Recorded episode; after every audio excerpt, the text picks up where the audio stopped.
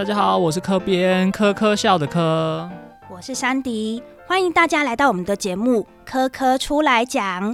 哎，山迪，我跟你说，我最近遇到一个科学上的问题，我想跟你请教。嗯，请说，请说。我最近在网络上啊，看到一个大家很流行的网络用语，它叫做量子纠缠。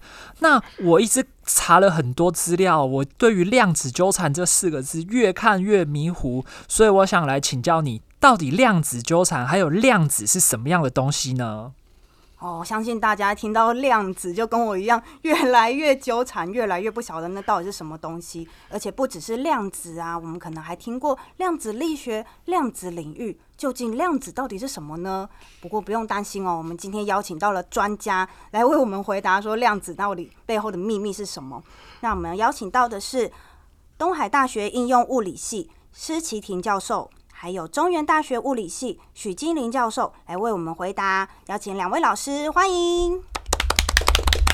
哎，大家好，我是东海大学应用物理系的施启婷老师，哈，等一下大家可以叫我启婷老师。好，大家好，我是中原大学物理系的许金玲，大家可以叫我金玲老师。好，欢迎两位老师哦。诶，老师，我们刚刚聊到的是关于量子的问题，究竟量子到底是什么呢？说到这个量子啊，我现在非常的纠缠哈，因为 对我们物理系来讲，量子的确是的确算是我们的独门绝活，我们都很爱讲。可是呢，在大学的教育里头，光是物理系讲量子，从大三啊就要讲一学年的课，到了研究所又是有高等的量子力学。还没，还没，我打断你一下，研究所是量子力学。大三是量子物理，是是是，然后后面还有高等量子力学，是是是是是是，所以基本上对物理学家来讲哦，他这个至少要两三年的功力哈，这个修过去以后才能真的搞懂量子力学哈。其实坦白讲，以前有些名物理学家常说啊，天天下。大概懂量，真的懂量子力学的人屈指可数，因为量子实在是太神奇一个东西了。不过，我们至少今天来，我们从历史的眼光来看看，到底为什么跑出这个量子来？哈，就是在上个世纪，在十九世纪快要结束的时候，哎，我又要打断你了。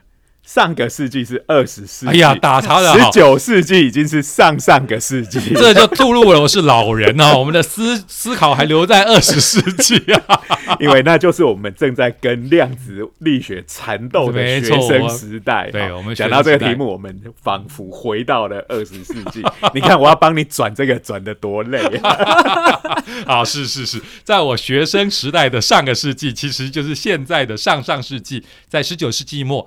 那时候物理学家哈，其实非常的自得意满，就觉得哎。全天下的学问已经差不多被解决了，就是我们那时候的古典物理，好像把所有的东西都解决了。那就有一些少数的问题不能解决啊，比如说所谓的黑体辐射。什么叫黑体辐射呢？就是科学家觉得哈，这种呃万事万物都有辐射嘛，对不对？那最理想的就是一个黑黑的东西，如果你把它加热了，这个黑黑的东西我们就叫黑体。你把它加热，它随着温度的升高就会发出光来，然后我们就去分析，用古典物理去分析这个黑体辐射。结果我们发现，哎呦，分析出来不大对。可是我们那时候也没有很慌，讲说，哎，我们再研究一下这个问题。就想不到再研究下去，就造成了一个物理学的革命。那个就是二十世纪初的这个量子革命，就是诞生了一门新学问。那为什么叫量子革命，或者说量子物理怎么诞生的呢？因为就在分析这个问题的时候，我们发现这个辐射啊，也就是所谓的光，你不能把它当做是连续的。你要把光当做是有所谓的量子化，它的能量是不连续的。不连续的意思就是说，有些能量它是存在的，有些能量是不存在的。那时候我们都觉得，哦，这见鬼了，这什么样子？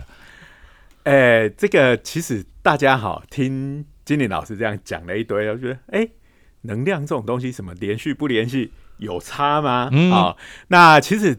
如果我们仔细的去想想它背后的含义，其实真的是一个很奇怪的现象。好，那因为这个所谓的光或者是电磁波，它其实是这个电场跟磁场的一种震动。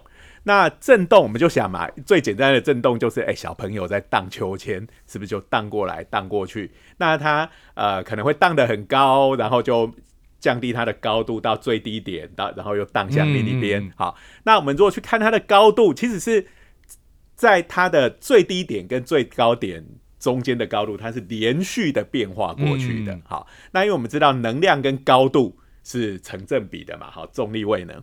那我们今天讲说这种震动的能量不能连续，有有一点意思，就是说有个小朋友在那边荡秋千，他的秋千的高度可以是零、十公分、二十公分、三十公分、四十公分这样子的一些状态，可是他就中间的状态都是不允不许的，许的，它它不可以是一公分、两公分、三点五公分 这种的不行。超奇怪的。超奇怪，它只能是十的整数倍。那你说啊，那它从零零公分到十公分的时候发生什么什么事？是瞬间移动过去的吗？它不能够经过一公分、两公分，它只能要么是零，要么是十，要么是二十。好，我讲到这里，大家应该就知道哦，这个量子真的是很奇怪了吧？好，对就是一个我们都认为它是可以连续的东西，却变成是说它不可以连续。好，是某些特定的量。而且是只能是它的整数倍而已。那所以量子的这个名字是这样来的，好，就是所谓的量子化就是不连续的的意思哦。对那不只是能量，有些物理量，这也就是不连续的，我们就叫它有量子化的现象。那这个概念提出来以后，其实呃最为世人所知道的几个例子之一，就是爱因斯坦。大家都只听过爱因斯坦，有听过爱因斯有坦？听过吧？对不对？啊，你觉得太爱因斯坦爱因斯坦最有名的贡献是什么？你知道吗？呃，我这种外行人都知道是相对论。相对论最有名的公式是什么？那个 F 等于 mc 的那个吗？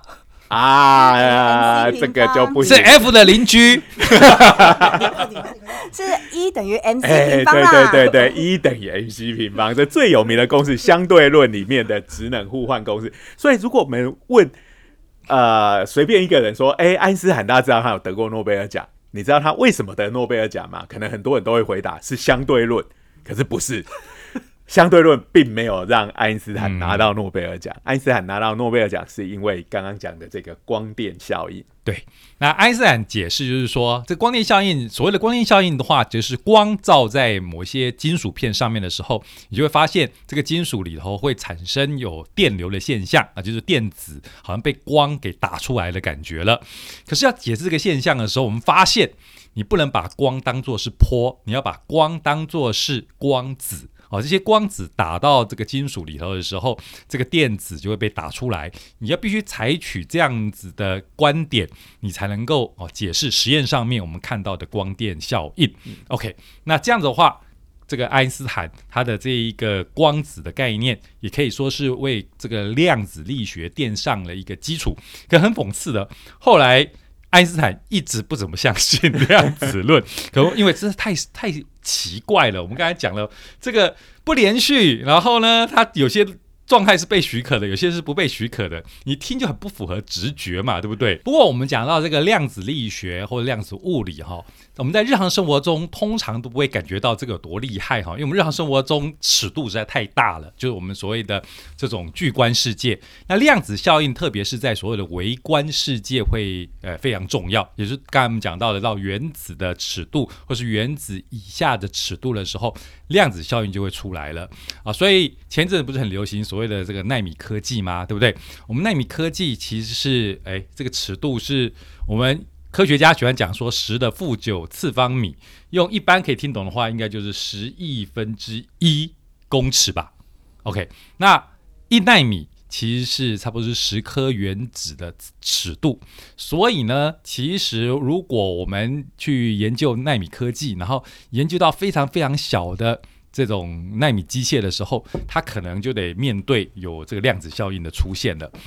其实像老师刚刚说的，量子出现在日常生活中，对我而言，它就是像在各电影里面，尤其是漫威电影里面，它里面就是有好几个角色身上要么有量有那个纳米机器人，或者是会操纵纳米机器人，不然就是像他自己是什么量子力学家，会控制自己的变大变小这样子的角色，在我的日常生活中的想象都变成，因为这样子让我觉得量子真的是一个太酷炫的东西。哈哈哈哈，对啊，这个超级英雄里头有一像蚁人，对不对？蚁人呢，它可以缩小，那缩缩缩缩小，它呢号称就是说缩到小的一定的程度的时候，就跑到所谓的量子领域去了。好，在科学上面没有什么量子领域这样的名词啦，哈。可是呢，我们可以想象，如果真正的蚁人缩到了刚才讲到的差不多原子的尺度的时候，它这个量子效应应该就会出现。这个量子效应出现有些神奇的现象，哈，其中一个就是。你的存在可能会有所谓的不确定性，也就是以几率的形式存在。哦，你想我到底在讲什么了哈？其实就是我们的科学家在研究。我举个例子好了，就是在研究这个原子的时候，然后我们也很好奇，原子里头是不是有原子核跟电子？诶。两个人都应该知道吧？这个 三身体的歌边以前都有念到过吧？对不对？这个都记得。对对对，记得哈。对。然后我们以前是不是常常画原子的想象图？就中间一颗原子核看起来很像太阳，嗯，对不对？那旁边的电子环绕着它，是不是很像行星这样子，像个太阳系这样绕？没错，对很多轨道这样子。对对对对对对。那其实呢，这个又是太过简化的一个模型了。光是哈，它有个轨道，这个这件事情其实就已经是有量子化的概念了。就是说，这些轨道哦，它有这个好几个固定的轨道，然后不是所有的轨道都会存存在的，是有一定的能量所对应到的轨道才会存在。这是最早的这个波尔的模型。可后来发现还更神奇。它不是遵循一个特定的轨道，它是以几率的方式存在在原子的附近。所以有些人会打个比喻，就是说，如果我们在讨论原子核附近的电子的时候，这些电子是以一个电子云的形式在存在的。你说哇，什么叫电子云呢？电子不就是一颗吗？这个云其实是指几率，就是说我们去找它的时候，它有可能在这边，有可能在那边，有可能那边，有可能那边，因为每个地方都有可能存在，所以我们就把它用一个云朵这样子的概念来解释，好像在这附近。这个东西其实跟我们刚刚讲说光这个东西，大家本来以为它是坡，后来发现它具有一些粒子的特性，不然我们就解释不了光电效应，爱因斯坦就拿不到诺贝尔奖。那。结果有人就哎举一反三哈，就说既然坡可以是粒子，好，那反方向行不行？我们平常以为是粒子的这种呃都物质，好像刚刚讲的电子，我们都就是啊就是一颗嘛，然后它在空间中有很固定的位置，它在呃跑的时候，我们可以画出它的运动轨迹来。哎，那这样子的东西，它可可不可以同时也是一种坡？好，那。讲出这句话的人，他就拿到了另外一个诺贝尔奖。我怎么听起来诺贝尔奖好好拿啊？对，这个东，这是他的故事，我要讲一下。这个人叫做 这个德布洛伊。德布洛伊呢，他是一个法国的贵族，好吧？他是，而且他后来也继承了这个爵位，他是第七代德布洛伊公爵，哇，其实是非常高的爵位哈。哎，他是历史系毕业。这就要鼓励大家，就算是历史系毕业，也有可能拿到物理诺贝尔奖。这就是一个从最以前开始的跨领域人才。对对对。那其实，在呃，我们知道那个古时候的这个科学家，大部分是贵族在养嘛，好，而他自己是贵族，然后他的哥哥是物理学家，好，他的哥哥呢，在他们自己的这个。公爵宅邸里头有一间设备非常完善的实验室，哈，当时最流行的研究就是放射线 X 光，哈，伦琴啊、居里夫人这些人嘛，哈，那啊，这个德布洛伊呢，这个小德布洛伊，好，就常跑去跟他哥哥聊天，哈，然后就聊到最近物理界的发展，哈，那这个德布洛伊就觉得，哇，这个好赞哦，听起来好有趣哦，哎，你说那个。光是可以是粒子，那粒子可不可以是波呢？好啊，我就把这个把这句话写出来，然后就呃，曾经有这样的都市传说，就是他就跑去念博士，写了一页的博士论文，然后就拿到了博士学位，还拿到了诺贝尔奖。好，哎，听起来非常的有趣，只是这个都是骗人的啊。其实他在这个德布罗伊在物理上还是做了非常扎实的工作。好，我这样听完，我这样听完觉得他。我一开始乍听之下会以为说德布罗伊他的贡献就是捐了很多学校给 给那个地方，然后他就可以获得博士的学位。他他是真的是很厉害哈。那那其实他的。博士论文有一百二十页，不是一页。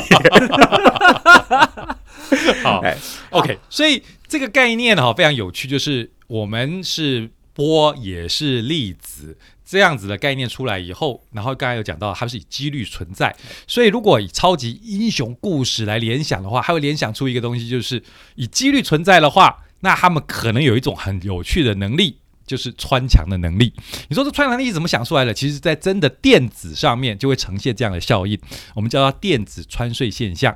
我们如果拿一个球丢一面墙，这个球应该反弹回来嘛，对不对？对我们直觉就这样子，对不对？可是这个球如果是我们的电子，然后呢，它是刚才讲到的，它也可能是坡，而且这个坡是以几率存在的坡，那它就有可能穿墙。因为几率的意思就是说，有可能在这边，有可能在那边，所以呢，这个电子它以坡的形式来叙述它的行为的时候，它就有可能哦穿过这个墙跑到另外一边，这个墙还是保持不会被破坏。那如果是蚁人，或者是说在超级英雄故事里头有一些，比如说 X 战警里头的幻影猫，他们里头就会表现一些穿墙的这种行为，虽然。呃，在真实世界，我们不大可能这么看到这么大的物体发生这个现象。可是，在电子的世界里哦，他们真的就有这个现象，所以听起来非常神奇。所以再次讲到，哦，量子真是太神奇的一件。老师，我可以问一下说，那这样其实它这种穿墙，然后又几率是，它就是看到鬼的概念啊。真实世界哈，最有趣的就是说，如果我们来计算，因为刚刚讲到了，你是粒子也是波，应该这样讲，我们。在微观的世界，电子因为非常小，所以它的波动的现象会比较明显，所以的确在实验上可以观察到这种呃穿隧现象。那如果它的质量越大，那像我们到我们这种巨观的尺度的时候，我们的波动效应就非常非常的微小。那这种，所以我们就很难观察到这种量子现象。可是很有趣，它不是零啊。比如说科边，你现在看得去？好，科边，我跟你讲，以物理的眼光，你现在去撞墙，你穿墙哦，那个墙不破哦，你就穿墙过去的几率不是零哦，不是零哦。所以你真的有可能穿过去哦。但是呢，我认为你撞出这个脑袋有问题的几率会比较高一点点哈。这个几率。这个要真的要穿墙的几率，大概比你连中几亿次的大乐透这个几率还要低得多，所以基本上是可以完全可以忽略的 啊。但是这因为是在巨观的世界里面，好，那呃，可是就说坡这个东西跟粒子这个东西，对概念上对我们来讲是很难相容的哈。因为我们想说坡的话，比如说我今天跑到一个湖面上，在它的湖面点一下。这个坡不是就是往四面八方一直扩散出去了吗？可是粒子它是有很固定的位置的啊，那这一个东西怎么可能又是坡又是粒子呢？好，那在这个量子力学的解释就是说，啊，它的坡就刚呃金林老师有讲到，它其实是一个几率坡，好，其实就是说它的那个坡的幅度，啊，是我们看会跟我们在某个位置。看到这颗粒子的几率有关，好，所以在量子力学的世界里面，就变成是各种几率所叠合而成的世界。嗯那老师这样子，我就想到，我也举一反三了。那 也就是说，我们在看到的一些相关的电影作品里面，有一直会有一个叫多重世界或者是平行宇宙的产生，是不是就是因为各种各样的几率在每一个时间点产生不同的变化，每一个变化就成为了自己的一个世界，所以他们就在想象中就出现了无形条、无数条不一样的可能性。真是说的太好了，哎，就这么神奇。OK，我们这个在物理学上面有一个有名的比喻，叫做薛定谔的猫哈，很多人 这个薛定谔的猫，可能大家有听过哈，就是如果我们盒子里头装了一只猫，然后这个猫呢又跟一个量子现象连在一起，这个量子现象是所谓的一个。这种叠加态，叠加态就是呼呼应刚才齐婷老师讲到的，就是它有几率，它有几率是一种状态，还有几率可能另外一种状态，这两种状态刚好把它连在这个猫的生死上面的时候，那这个猫到底是活的还是死的？就物理学上来看的话，如果你这个量子状态是两种状态以几率的方式同时存在的，有可能是 A，有可能是 B，那。这个猫的生死是不是也就是有可能是活的，也有可能是死的呢？我也听起来好奇怪哦，你会觉得这猫应该是死或者活的其中一种状态，只是我们不知道，然后打开盒子才确认它是活的还是死的吗？其实物理学家跟你讲说，这样概念是错的。这一个在还没有观察之前，这一个盒子里头的猫，因为是跟量子状态连在一起，而这个量子状态就是告诉你，在实验上就告诉你，它就是一种叠加的状态。叠加的状态就是两种状态叠在一起，同时。都有可能哦，在观察的时候呈现，是你擅自要把它跟猫的生死连在一起，所以听起来才特别奇怪。这是当初薛定谔要来吐槽 OK 大家对量子力学常有的误解的时候所做出来的比喻，只是现在大家常常会呃用了这个比喻之后，就觉得越想越奇怪而已哦。因为这个所谓的主流的解释是变成是刚讲的那个几率这样子的事情，然后这个几率，呃，它有趣的地方就是你还没去测量它的时候，只要你还没测量，它就是还是以几率的状态，同时叠合在这个你还没去观察它的系统上面。那等你一做观察的动作，它就会这个叠合它就会消失，它会收敛到。呃，这些叠合在一起的菜的其中一个上面，所以这再怎么讲也是很奇怪哈。所以可是你不得不用这个解释，才能真的解释我们真实实验上观察到的现象。后来就是用这样子的概念来说服我们自己，就是说你接受这样的解解释，我们做的所有的实验，我就都知道。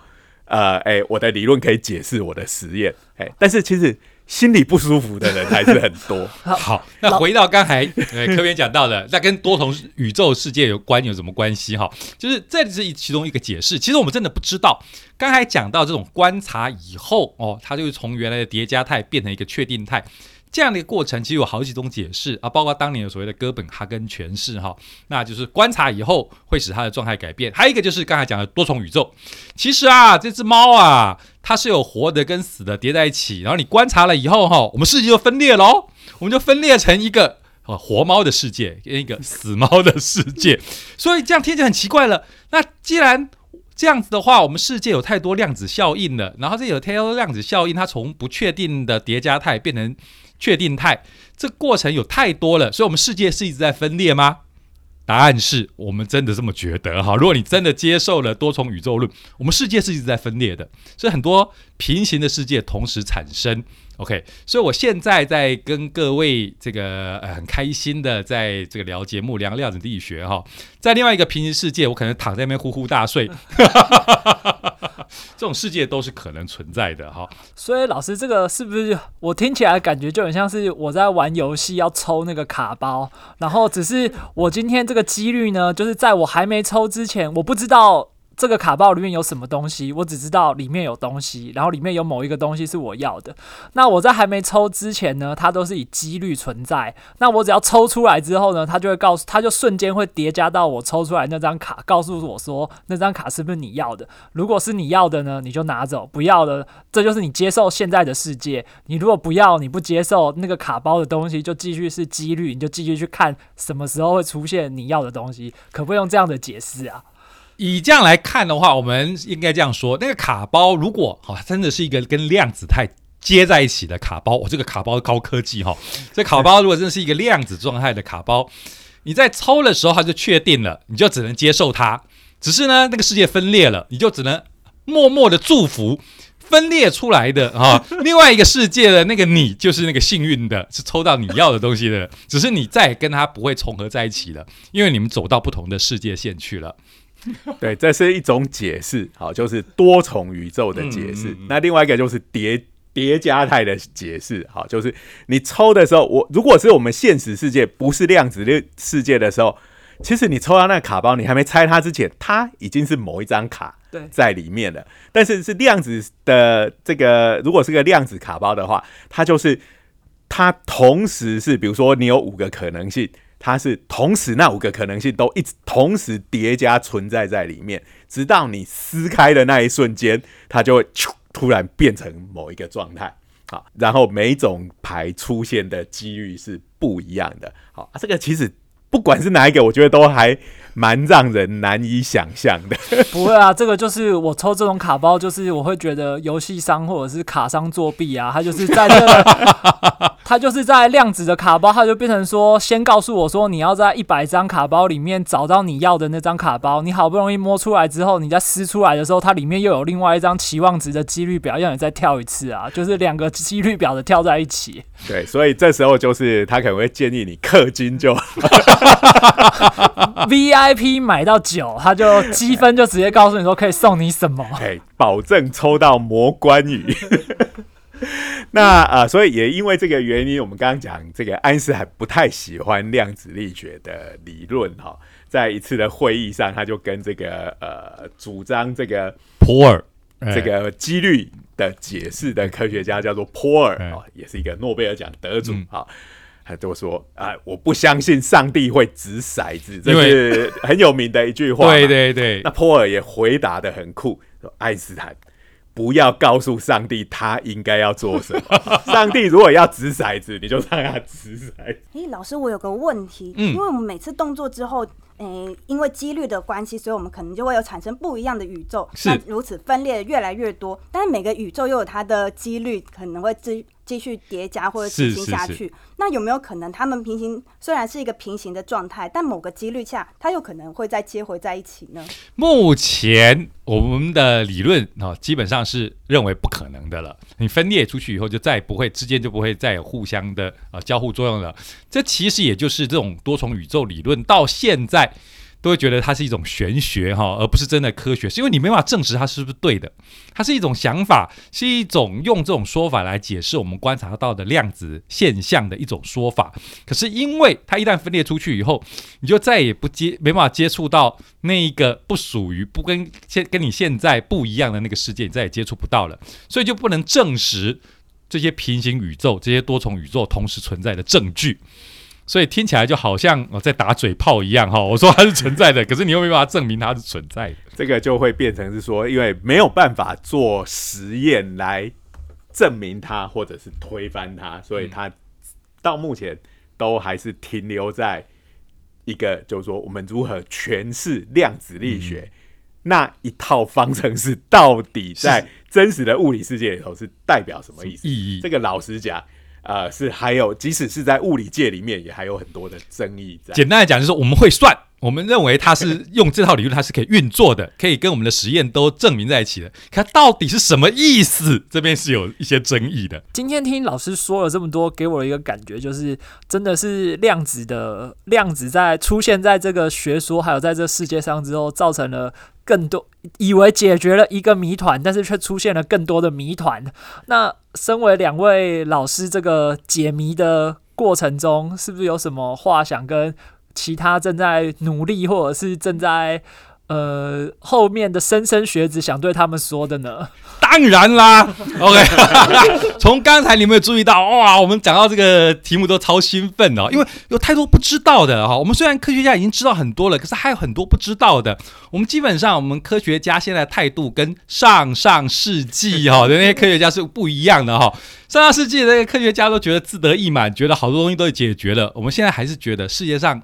很多东西都还不知道，所以有太多东西可以玩了，真的是很好玩。啊这个刚才跟科编聊的时候，可能科编会觉得我们科学家是不是很孤独啊？然后在面对一个未知的问题的时候，好像在独立奋斗。其实没有啦，我们其实都是很开心的。我们觉得这世界上还充满了哦好多未知的东西，所以我们想给年轻人，OK，虽然听众可能不见得是年轻人哈，不过哎。这个年轻人欢迎来参加物理研究的行列，我听起来好像在拉招生哦。不过呢，我们自称热血科学家哈，其实是想把这个热血为什么会变得这么热血，就是因为哎。你看那个少年漫画打怪啊，对不对？是不是超热血的？我们在挑战这个自然定律背后，开找出真理的过程，就好像是在去打怪，所以是非常兴奋的。所以我也很希望，哎，这个队伍哈、可以拉更多人一起进来哈、我们一起组队打怪，应该是很兴奋的。那就算是这个听众朋友可能年纪不是求学的年纪了哈、那也。可以也可以一起哦，感觉一下科学其实是一直在往前进的，这过程仍然是很令人兴奋的。它不见得说今天这个科学的发展就是可以立刻改善人的生活。其实我们常觉得科学改善人的生活基本上是一个副产品而已。我们科学的本质是要去找出我们不知道的东西，这种过程不是很热血吗？对不对？所以在这里就要跟各位推荐。另外一个 podcast 的频道，又是广告时间，对广告时间就是我跟徐老师，我们呃跟金玲老师一起合作的，就刚有提到的热血科学家哈，这个频道叫做热血科学家的闲话家常哈。不过那个闲话家常不是讲说家里经常发生的事情的那个家常，而是因为我们话很多，所以节目都会加的很长的那个家常 啊。